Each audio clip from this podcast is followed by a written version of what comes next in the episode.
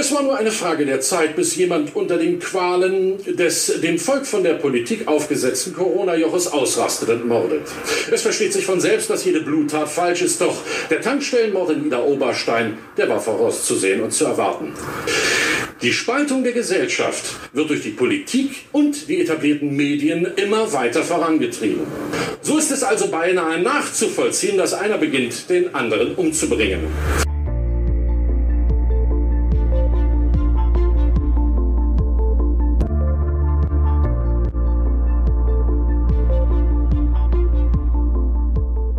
Hallo, hier ist Christoph. Wenn ihr euch gefragt habt, wen ihr da gerade gehört habt, ihr könnt euch sicher sein, es war niemand von uns, von der Operation Heus oder von eurem Podcast Erste Bürgerpflicht, sondern es war ein Mann namens Freddy Ritschel. Ich hatte vorher von dem noch nichts gehört. Und ähm, der Kommentar, den ihr gerade in Ausschnitten gehört habt, der war bei Compact TV, also letztendlich ähm, einem der rechtsextremen Leitmedien, zu hören. Es tut uns wirklich leid, wenn jetzt irgendjemand von euch deswegen seinen Kaffee, den er gerade in der Hand hatte, ausgeschüttet hat oder was auch immer sonst passiert ist. Aber ähm, wir haben das ganz bewusst eingespielt, weil wir glauben, jetzt einen Tag vor der Bundestagswahl ähm, ist es vielleicht doch nochmal wichtig, sich solche Dinge vor Augen zu führen, um letztendlich auch sich nochmal bewusst zu machen, es ist eben schon wichtig, wer in dieser Demokratie das Sagen hat, wer die Deutungshoheit hat. Ähm, und es ist eben auch wichtig, natürlich wählen zu gehen. Und genau darüber und auch über so ein paar Beispiele, an denen man das festmachen kann, wollen wir heute nochmal sprechen, ganz kurz vor der Bundestagswahl 2021. Und wir, das sind natürlich ich und Benjamin Lepple, mein Co-Host. Benjamin, wunderbar, dass du auch wieder dabei bist. Hallo Christoph.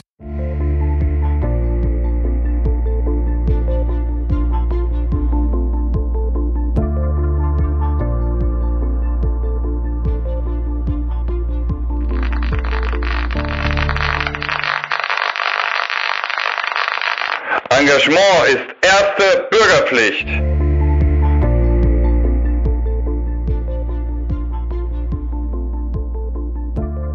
Ich glaube, uns ist beiden bei diesem Kommentar die Spucke weggeblieben, aber es ist ja tatsächlich etwas, was man auch auf vielen Telegram-Kanälen und auch sonst äh, Twitter, Facebook äh, lesen konnte. Eine brutale Täter-Opfer-Umkehr, ähm, die man da sieht aus dieser Querdenker-Szene, aus der rechtsextremen Szene.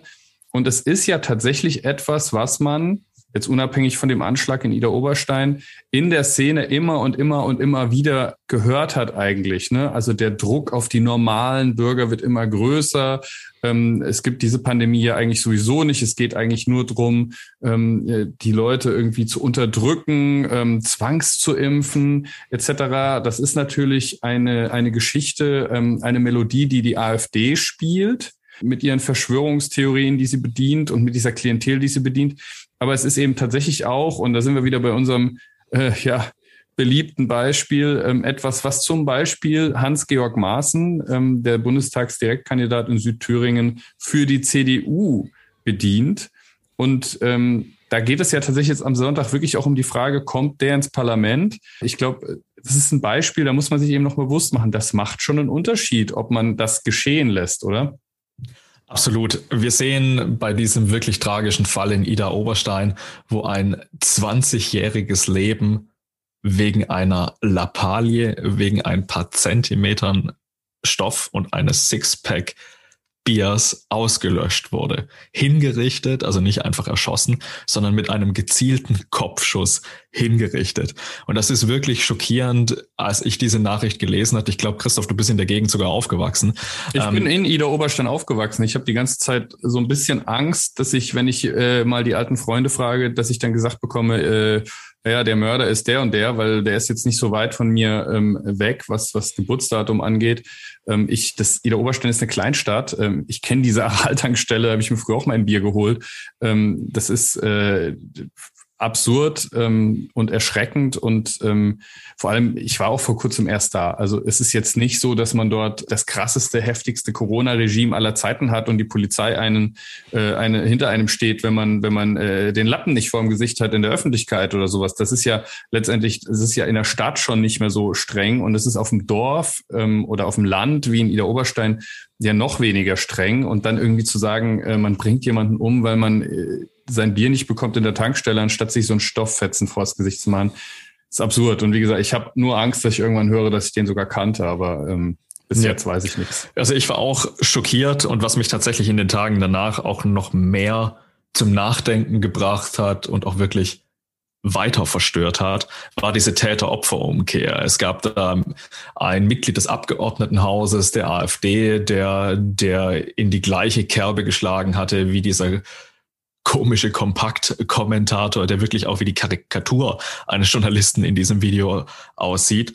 Aber was mich auch zum Nachdenken gebracht hatte, war eine Analyse des CEMAs. Ähm, die hatten den Twitter-Account des Schützen ausfindig gemacht und sich quasi angeschaut, wem folgt dieser Mensch, mit wem hat er interagiert. Und da sprang mir ein Name direkt ins Auge, den viele in der deutschen Debatte gar nicht gesehen hatten. Das war Paul Joseph Watson, Prison Planet.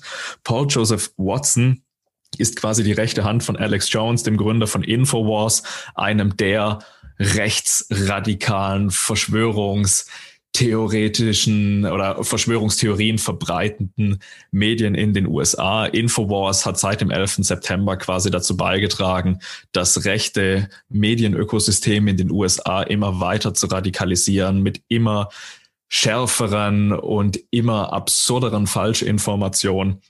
Und dieser Mörder von Ida Oberstein folgte eben diesem Paul Joseph Watson, der sich auch als YouTuber und Autor betätigt und wirklich die ganz extrem rechte globale Szene bespielt. Das zeigt also, dass dieser Mensch wahrscheinlich nicht nur in Deutschland diesen Magazinen gefolgt ist. Also da waren ja alle Größen der AfD dabei und auch aus dem rechtspopulistischen oder rechtsradikal publizistischen äh, Kosmos, sondern eben auch solch eine international bestens bekannte Figur. Und das zeigt, dass Kompakt und andere deutsche rechtsradikale oder verschwörungstheoretisch orientierten Medien sich an diesen Strategien von Infowars und The Drudge auch ganz klar bedienen. Und das macht mir ehrlich gesagt Angst, weil eben dort der Korrekturmechanismus fehlt. Diese Magazine sind nicht in dieses sich selbst immer wieder regulierende Medien Ökosystem eingebettet, sondern sie bedienen eine Gegenöffentlichkeit, die gar keine ich nenne es jetzt mal Gegenpropaganda erhält, sondern da ist nur immer One Direction. Es geht immer nur in eine Richtung und man hängt dann in dieser Dauerfeedback-Schlaufe der, der Beschallung und irgendwann führt diese Radikalisierung durch den Konsum solcher Inhalte dazu, dass irgendjemand eben beschließt, nicht länger nur zuzuhören und immer wütender zu werden, sondern irgendwann greift jemand, wie in diesem Fall von Ida Oberstein, dann tatsächlich zu einer Waffe und, und, und richtet einen Menschen hin.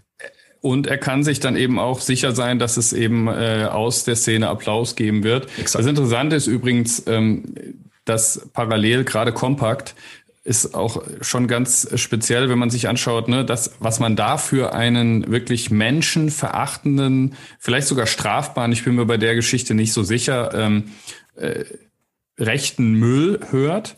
Ähm, und gleichzeitig geben die dann bekannt, sie eröffnen jetzt oder haben gerade ein Büro im Ahrtal eröffnet, um äh, die Hilfe voranzutreiben.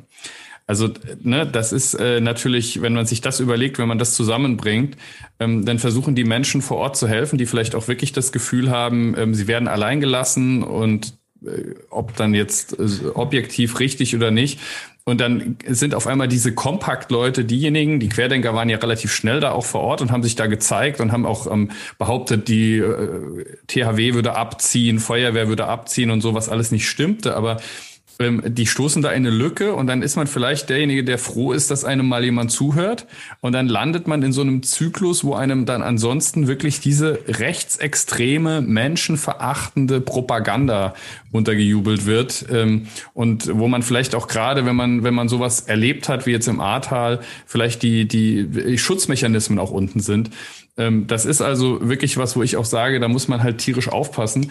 Und es ist jetzt so, also wir wollen jetzt nicht so lange über Kompakt reden, ähm, dass tatsächlich dann eben auch so jemand wie Hans-Georg Maaßen, wir sind jetzt wieder bei ihm. Ähm, natürlich gibt es von ihm jetzt keine äh, öffentlichen Statements, dass er diesen Mord gut heißt oder irgendwie sagt, ja, das war ja klar. Ähm, da wollen wir auch nicht falsch verstanden werden. Aber es ist tatsächlich so, dass er natürlich diese diese Öffentlichkeit, diese, diese Unteröffentlichkeit, die sich in diesem Bereich ähm, bewegt, äh, die dafür anfällig ist, etc., ähm, auch bedient. Ähm, du hast auch da mal ein er selbst was, auch eine Selbstradikalisierung durchläuft. Also genau, und du hast, da, du, hast da, du hast da einiges zusammengetragen, was, glaube ich, wenn man sich das jetzt nochmal so im, im Gesamten irgendwie anhört, äh, einfach nochmal deutlich macht, das ist, äh, da ist nicht jemand mal irgendwie falsch abgebogen und hat mal nicht gewusst, mit wem er redet, ne?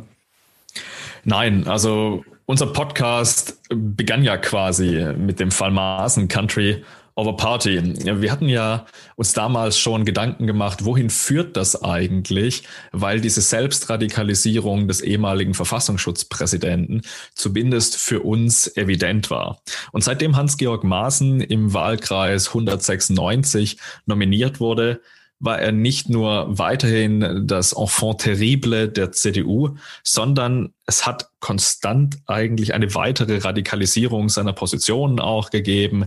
Ähm, Interviews mit klassischen Medien gab es eigentlich nicht. Mir ist eigentlich nur ein Interview mit einer klassischen Zeitung, die ins Medienökosystem eingebettet ist, bekannt. Das war ein Streitgespräch mit Konstantin Kuhle in der Neuen Züricher Zeitung.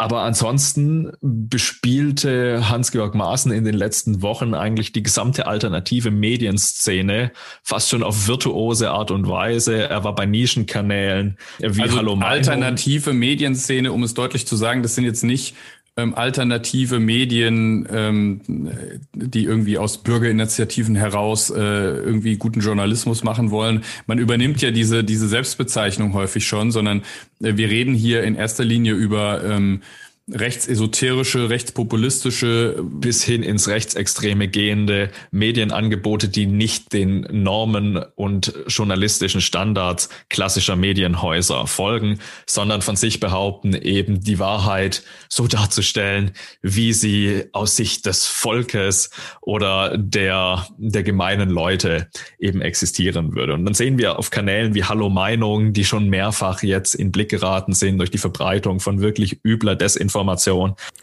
Puh, das dauert jetzt eine Weile. Ich mach mal ein bisschen schneller. Und rechtspopulistische Propaganda, dass er dort sehr häufig zu Gast war. Er war bei Uwe Steimle, einem ehemaligen Kabarettisten des MDRs, wenn ich das richtig im Kopf habe, wo darüber gesprochen wird, ob die DDR nicht das bessere System war. Dann werden später Witze darüber gemacht, ob es früher nicht besser war und ob es vielleicht noch früher nicht noch besser war. Ein Schelm, der Böses dabei denkt, wenn man über die DDR spricht. Ähm, Hans-Georg Maaßen war bei TV Berlin quasi einem von Aserbaidschan mitfinanzierten Sender, der auch immer wieder Nischenmeinungen eine Bühne gibt, die häufig dann doch etwas abseits liegen und häufig auch ein bisschen ja, Anleihen nehmen eben an dieses Schwurbler-Milieu. Er hat ihm bei Kato, einem neurechten Szenemagazin, einen Aufsatz veröffentlicht, der davor zuerst im englischsprachigen Telos-Magazin aufkam, The Rise and Fall of Post-Nationalism, in dem es eben um quasi den Verrat der Eliten ging, in dem antisemitische Chiffren benutzt wurden und Endzeitfantasien bedient worden, dass der Staat im Zuge der Corona-Pandemie äh, Pandemie und dann das Platzen einer Staatsschuldenbubble quasi das staatliche Gewaltmonopol verlieren wird, es zu bürgerkriegsähnlichen Zuständen kommen wird, etc. Und Tichys Einblick hat seinen Wahlkampf quasi wie das Haus- und Hofmagazin begleitet. Aber wir sehen auch, dass bei der Achse des Guten und anderen neurechten Blogs eben Hans-Georg Maaßen sehr häufig nicht nur Thema war, sondern auch zu Gast. Zuletzt dann auch die junge Freiheit, ähm, der er dann nochmal äh, verkündet hat, dass eigentlich der Verfassungsschutz Parteien nicht beobachten sollte und damit auch nicht die AfD. Und was wir über Hans-Georg Maaßen dann auch noch betrachten ist, dass dieser Cordon sanitär, also quasi das Sperrgebiet zwischen Parteiestablishment und diesem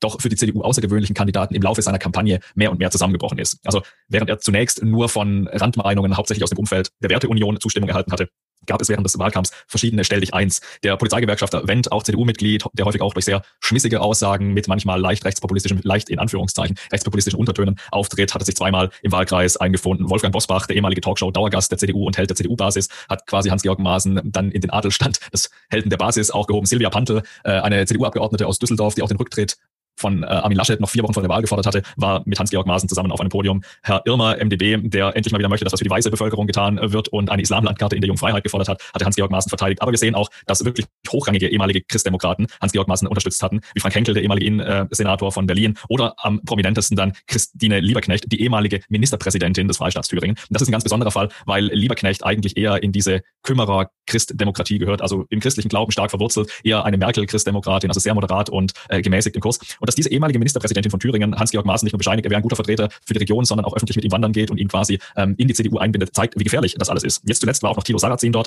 und wer es nachlesen möchte, wir werden einen Artikel in der Watz verlinken. Das liest sich eigentlich wie eine Horrorgeschichte. Ich zitiere da Mareile Ide, die das so getwittert hat, weil es einfach stimmt. Sarrazin und Maaßen, da haben sich zwei gefunden. Das wäre alles nicht so schlimm, wenn Hans-Georg Maaßen, und davor haben wir in unserem Podcast ganz zu Beginn gewarnt, nun abgeschlagen liegen würde. Aber dieser Wahlkampf zeigt, dass im Wahlkreis 196 die Würfel noch längst nicht gefallen sind. Es gab ein paar spannende Entwicklungen, die wir gleich, gleich auch noch ansprechen werden.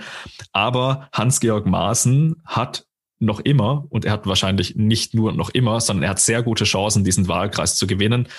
Nicht zuletzt auch deshalb, weil die AfD-Fraktion in Suhl, der größten Stadt dieses Wahlkreises eine Wahlempfehlung für Hans-Georg Maaßen abgegeben hat. Mhm. Also wir hatten davor gewarnt, dass die AfD eigentlich strategisch so vorgehen könnte. Und jetzt gibt es diesen Fall, dass die größte AfD-Fraktion im Wahlkreis eine Wahlempfehlung abgibt. Suhl, muss man dazu sagen, ist eine Stadt, die extrem geprägt ist von Überalterung. Es ist die älteste Stadt Deutschlands, in der das Durchschnittsalter schon über 50 Jahren liegt. Suhl hat seit 1988 über 40 Prozent der Einwohner verloren. Und das zeigt, dass wir es dort mit einer Region zu tun haben, in der vielleicht tatsächlich Maßen mit seiner Kampagne mit dieser Art von Verbitterungspolitik und die Eliten gegen das kleine Volk vielleicht tatsächlich diesen Nerv trifft. Und zuletzt möchte ich noch auf eine Entwicklung hinweisen. Björn Höcke hat in den vergangenen Tagen sich auch zu Hans-Georg Maaßen geäußert. Er nannte ihn den Stachel im Fleisch der CDU attestierte ihm eine große inhaltliche Nähe zur AfD und vor allem viele Schnittstellen zur AfD. Denn Hans-Georg Maaßen hätte nicht mehr viel mit CDU-Programmatik zu tun. Natürlich war er clever genug, um keine eindeutige Wahlempfehlung abzugeben. Das wäre ja auch als Landesvorsitzender etwas speziell gewesen, gegen den eigenen Kandidaten vor Ort so aufzutreten. Aber durch die Blume liest sich das schon so, als wäre Hans-Georg Maaßen nicht der schlechteste Kandidat, mhm. um eben AfD-Programmatik weiter in die gesellschaftliche Mitte durchsickern zu lassen. Das ist auch die große Gefahr, die dieser Kandidat nach wie vor darstellt. Er Wenn ich, Benjamin, ich, ich gehe jetzt, ich gehe jetzt hier mal rein, ähm, weil es ist ja tatsächlich äh, ganz interessant. Also es ist natürlich nur eine Spekulation, äh, aber es ist jetzt, wenn man sich anschaut, auch ähm, wie sich Maaßen auf Twitter positioniert und wenn man sich auch die Analysen anschaut, ähm, von wem der äh, geretweetet wird und geliked wird, dann muss man da sagen, ähm, da ist jetzt nicht mehr viel Schnittmenge mit der CDU. Das hast du ausgewertet, das haben auch schon andere in der Vergangenheit ausgewertet. Ähm, äh, da wäre natürlich, es ist eine Hypothese, die, die wir nicht belegen können, aber es ist durchaus denkbar, dass der ähm, in den Bundestag gewählt wird und nicht in der CDU-CSU-Fraktion bleibt, ähm, die ganzen vier Jahre. Ähm, ich glaube, das ist einfach auch nochmal wichtig, sich das zu überlegen. Er wird nicht alleine sein, er wird eine Gruppe von Leuten um sich rum haben, äh, die auch in der CDU und CSU äh, diese Positionen teilen. Und wenn man sich überlegt, dass es möglicherweise ja auf Jamaika auch rauslaufen könnte, ist einfach immer wieder der Gedanke, dass es auf so jemanden ankommen könnte. Und ich glaube, da ist es eben einfach nochmal wichtig, auch das deutsche Wahlsystem zu verstehen. Ähm, wenn man jetzt sagt, man wählt in dem Wahlkreis auch als typischer CDU-Wähler nicht die CDU als Erststimme, aber als Zweitstimme, dann verliert die CDU ja kein einziges Mandat, kein einziges Grundmandat ähm, in, prozentual, sondern es ist einfach nur eine Verschiebung wer für die CDU in den Bundestag kommt. Das heißt, ähm, wenn Maaßen nicht gewählt würde, dann würde ein anderer CDU-Kandidat irgendwo aus Thüringen oder gegebenenfalls, das ist ja ein bisschen kompliziert, sogar aus einem anderen Bundesland, aber es würde ein anderer CDU-Kandidat an anderer Stelle dann eben statt Maaßen gehen. Das heißt aber auch andersrum, dass natürlich Maaßen jemand anderem ein Mandat wegnehmen würde, wenn man so formulieren will. Ähm, aber ich glaube, es ist ganz wichtig zu verstehen, ähm, wenn man jetzt überlegt, auch noch strategisch zu wählen. Und ich meine, die Grünen haben jetzt dazu aufgerufen in dem Wahlkreis, ähm, den Gegenkandidaten, den SPD-Gegenkandidaten Frank Ulrich zu wählen. Das war ja auch was, was wir vorgeschlagen hatten. Ähm, das wäre auch was, was Liberale machen könnten. Das wäre auch was, was von mir aus auch äh, gemäßigte Linke machen könnten. Ähm, aber das ist ja grundsätzlich eben auch die Fähigkeit zu strategischem Denken, auch als Wähler. Ähm, das gab es in der Vergangenheit ja häufig, dass man sagt, ähm, man wählt zum Beispiel äh, mit der Erststimme CDU und mit der Zweitstimme FDP, Stimmensplitting. aber auch hier sieht man, die AfD ist in der Lage, strategisch strategisches Wählen vorzuschlagen. Ähm, und ich glaube, dass wir eben da nochmal bewusst machen sollten, ähm, das sollten Demokraten auch sein ähm, und sich eben ganz gezielt überlegen, was sie mit ihrer Erst- und Zweitstimme erreichen wollen. Also selbst jemand, der sagt, ich möchte Jamaika, ich möchte nicht die Ampel und ich möchte schon gar nicht Rot-Rot-Grün, könnte trotzdem guten Gewissens sagen, aber ich wähle in diesem Wahlkreis nicht mit meiner Erststimme Hans-Georg Maaßen. Und das kann ja übrigens in anderen Wahlkreisen auch bei anderen Kandidaten äh, eine ähnliche Sache sein. Ähm, einfach da auch drauf zu schauen, strategisch, ähm, Davon abgesehen, dass es noch einen ganz anderen Punkt gibt, nämlich dass die Wahrscheinlichkeit, dass Erststimmen für die CDU noch dafür sorgen und auch für die CSU, dass der Bundestag noch größer wird, mhm. ähm, was übrigens auch damit zu tun hat, dass CDU und CSU blockiert haben, dass es eine Reform gibt.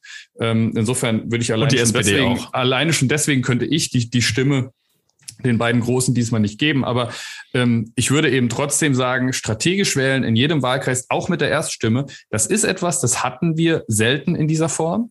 Ähm, das ist aber alles andere als antidemokratisch. Natürlich, also es ist vollkommen legitim. Und wenn man sich anschaut, dass in den 90er Jahren ja quasi die schwarz-gelbe Mehrheit auch häufig durch Stimmensplitting zusammenkam, dann sieht man, ähm, dass es dafür für gewisse historische Vorbilder auch gibt. Wir hatten den Fall Görlitz auch schon angesprochen. Und es gibt auch weitere Wahlkreise in Deutschland, wo die AfD eben kurz davor steht, den direkt gewählten Kandidaten in den Deutschen Bundestag zu schicken. Und auch da stellt sich die Frage, will man Menschen wie beispielsweise Michael Klonowski im Parlament haben, der auch als Direktkandidat kandidiert? Nicht auf einer Liste, also man kann vielleicht wirklich in, in Chemnitz, in Chemnitz ist das der Fall. Ja. Genau. Also auch da würde ich halt sagen, natürlich ich persönlich wünsche mir eine starke FDP, aber ich wünsche mir ähm, eben auch, dass liberale Wähler auch alles dafür tun, dass der Bundestag so liberal wie möglich wird und eben damit auch so wenig antiliberal wie möglich. Und wenn man auch selbst bei der AfD eben Kandidaten hat wie Klonowski, die eben wirklich am ganz, ganz, ganz, ganz, ganz rechten äußeren Rand, also wirklich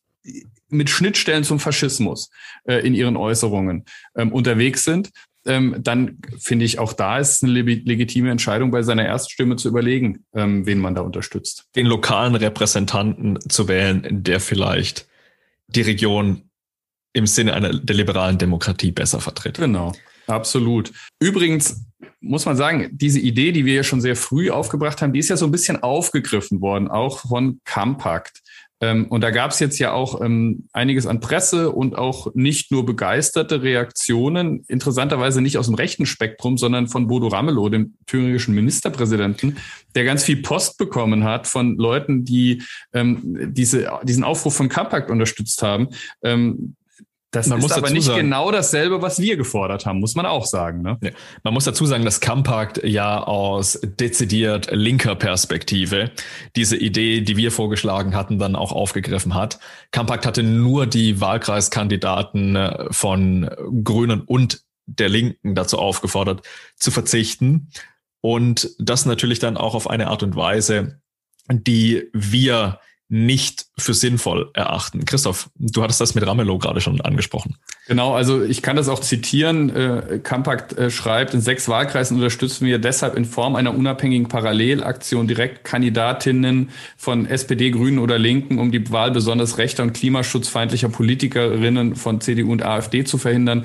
Ähm, das ist eben auch ganz klar. Also da würde man jetzt äh, auch keinen gemäßigten CDU-Kandidaten beispielsweise unterstützen, wenn der die meisten Chancen hätten, einen AfD-Kandidaten zu äh, verhindern. Und man würde auch keinen FDP-Kandidaten unterstützen. Insofern ist das eine eindeutig linksorientierte äh, Geschichte. Und es ist eben dann auch so, dass da eine Aktion dann angeschoben wurde mit der Macht, die Kampakt auch hat, ähm, wo dann faktisch Druck auf Bodo Ramelow ausgeübt werden sollte mit Hilfe einer E-Mail-Kampagne. Und dazu muss man sagen, Bodo Ramelow ist nun eben nicht der Parteirepräsentant der Linken. Er ist jetzt nicht Landesvorsitzender, dann hätte man das vielleicht noch okay finden können, sondern er ist der gewählte Ministerpräsident des Landes, der eben auch in seiner Rolle eine gewisse Überparteilichkeit ausfüllen muss und der definitiv nicht dafür zuständig ist, in irgendeiner Form steuernd in den Wahlkampf einzugreifen oder auch nur diese, dieses, dieses Gefühl zu vermitteln. Insofern muss ich sagen, da bin ich tatsächlich Team Ramelow, dass er sich dagegen verwehrt hat.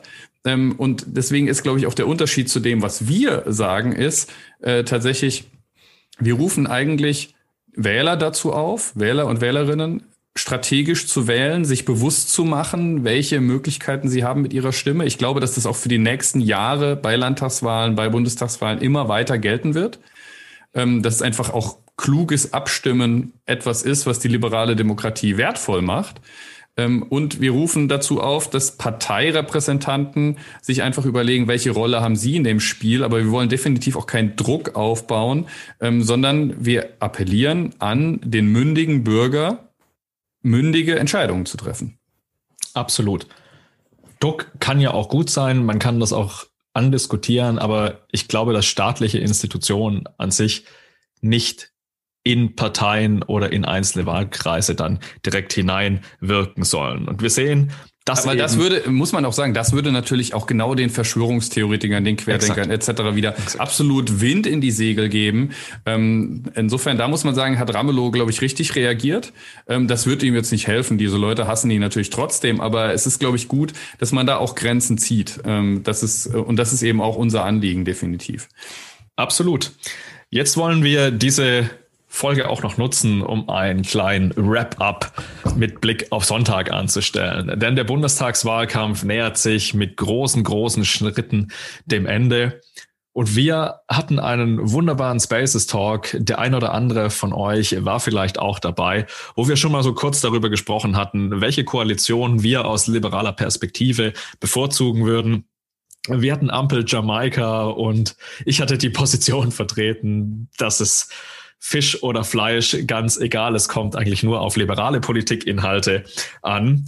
Und bisher hat sich daran auch kaum etwas geändert. Wir hatten gestern die Schlussrunde, die jetzt nicht von großen Erkenntnissen geprägt war. Wir hatten die Trielle, wo auch kein wirklich eindeutiger Sieger zu erkennen war. Olaf Scholz hatte zwar in den Nachwahlbefragungen immer geführt, aber an sich war der Ritt durch verschiedene Themen dadurch geprägt, dass zumindest aus meiner Perspektive, und ich glaube, Christoph, du siehst das auch so, der Erkenntnisgewinn und die Tiefe der Debatten doch sehr ja, von Oberflächlichkeit. Über, über, überschaubar war. Ja, also ich muss auch sagen, der Wahlkampf war natürlich eine Enttäuschung, da brauchen wir uns nichts vormachen. Aber äh, ich glaube tatsächlich, dass die Leute trotzdem wissen, was sie wählen.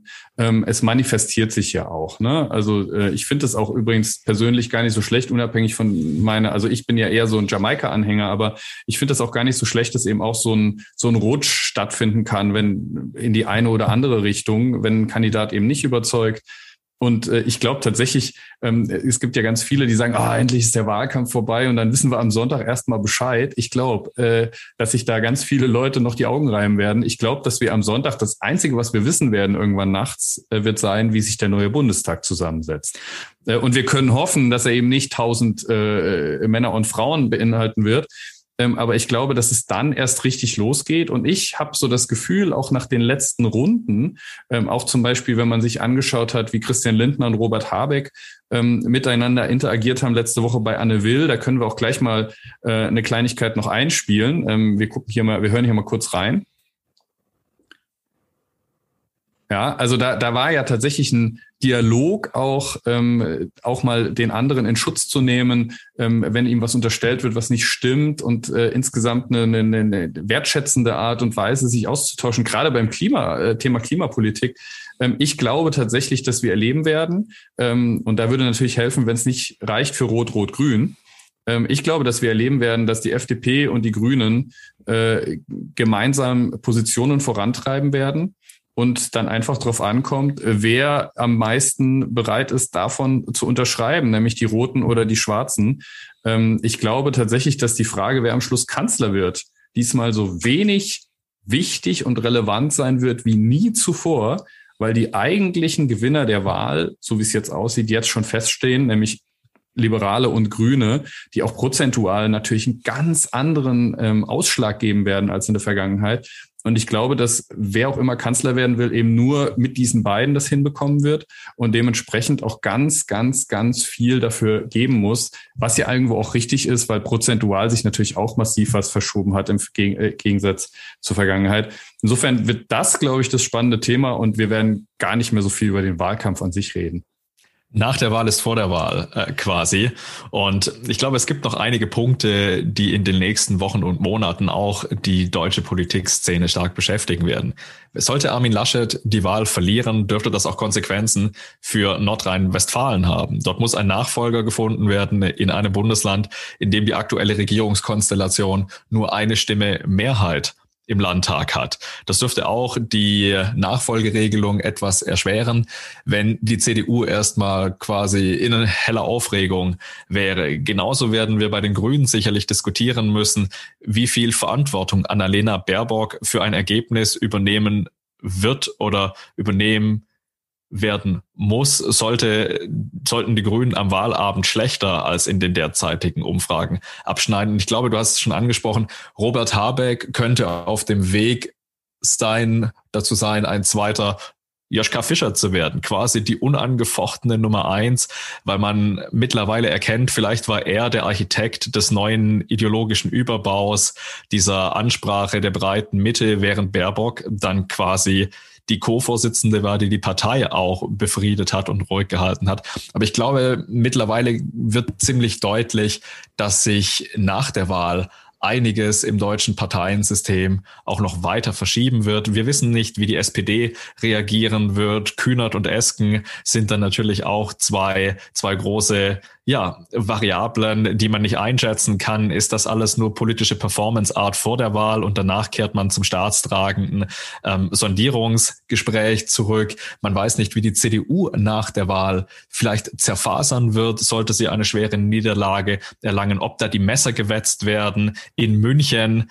Gabor Steingart hatte heute Morgen geschrieben, die CSU ist zu einer Munitionsfabrik umgerüstet worden und Söder ist jederzeit bereit, quasi ähm, die, äh, den Schießbefehl zu geben, ich, um die ich, CDU ja. Ich glaube ja, bei der Elefantenrunde am Wahlabend wird es dann schon so sein, dass äh, wahrscheinlich ähm, die Moderation dann sein wird hier, wir begrüßen hier den Kanzlerkandidaten der, der Union und Armin Laschet, weil ich glaube, wenn Armin Laschet ein schlechtes Ergebnis holt, ein richtig schlechtes, dann ist der nächste Kanzlerkandidat eigentlich schon beschlossen. Aber Benjamin, ich glaube, wir kommen zum Schluss, ähm, freuen uns jetzt auf den Wahlkampfabschluss und ähm, auf 18 Uhr am Sonntag.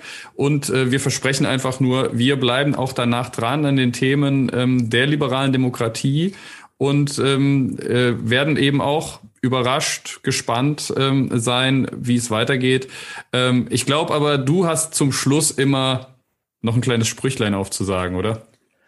Diesmal nicht nur, dass ihr uns auf allen gängigen Kanälen folgen sollt oder beziehungsweise uns abonnieren sollt, sondern vor allem auch das Engagement in dieser Woche nicht nur erste Bürgerpflicht ist, sondern euer Engagement soll auch so weit gehen, dass ihr eben zwei Stimmen für die Bundestagswahl abgebt. Vielleicht habt ihr auch schon per Briefwahl gewählt. Wenn nicht, wer nicht wählen geht, bekommt immer genau das, was er nicht möchte. Also nehmt dieses Recht wahr. Es ist keine Pflicht, es ist ein Recht, das viele Menschen auf der ganzen Welt gerne wahrnehmen würden. Wir haben dieses Privileg hier in einer stabilen, noch stabilen liberalen Demokratie. Und es hängt an euch wie stabil. Und, und das natürlich ist. auch, ja, informiert euch auch noch auf den letzten Metern, ähm, entscheidet auch, ta taktisch, strategisch, eure Stimme zählt. Ja, denn Demokratie, das sind wir alle. Und Engagement, Engagement ist, ist, erste, erste Bürgerpflicht. Bürgerpflicht. Bis dann.